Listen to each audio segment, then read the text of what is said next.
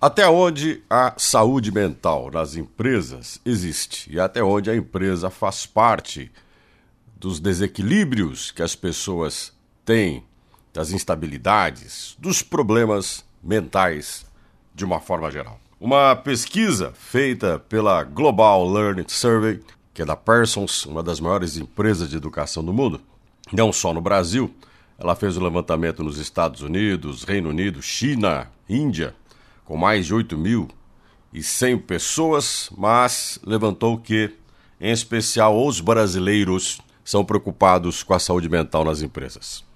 Segundo o levantamento, 61% dos colaboradores brasileiros gostariam de ter os planos de saúde com atendimento mais ampliado e voltado, por exemplo, a atendimento psicológico ou terapias para a saúde mental.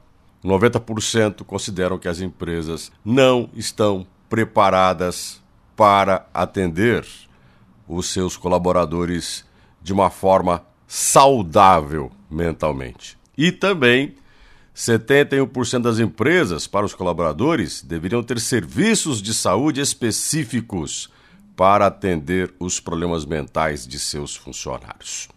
Mas por que, que as pessoas estão tão preocupadas com a saúde mental nas empresas? Porque as relações profissionais elas são difíceis mesmo. Ou elas são difíceis porque você tem uma cultura dentro da empresa em que a agressão e a ofensa se mistura com o que é necessário, a cobrança de eficiência, e a gente tem que cobrar, mas alguns consideram que a cobrança pela eficiência é às vezes a imposição, arrogância, opressão, humilhação. Tem disso.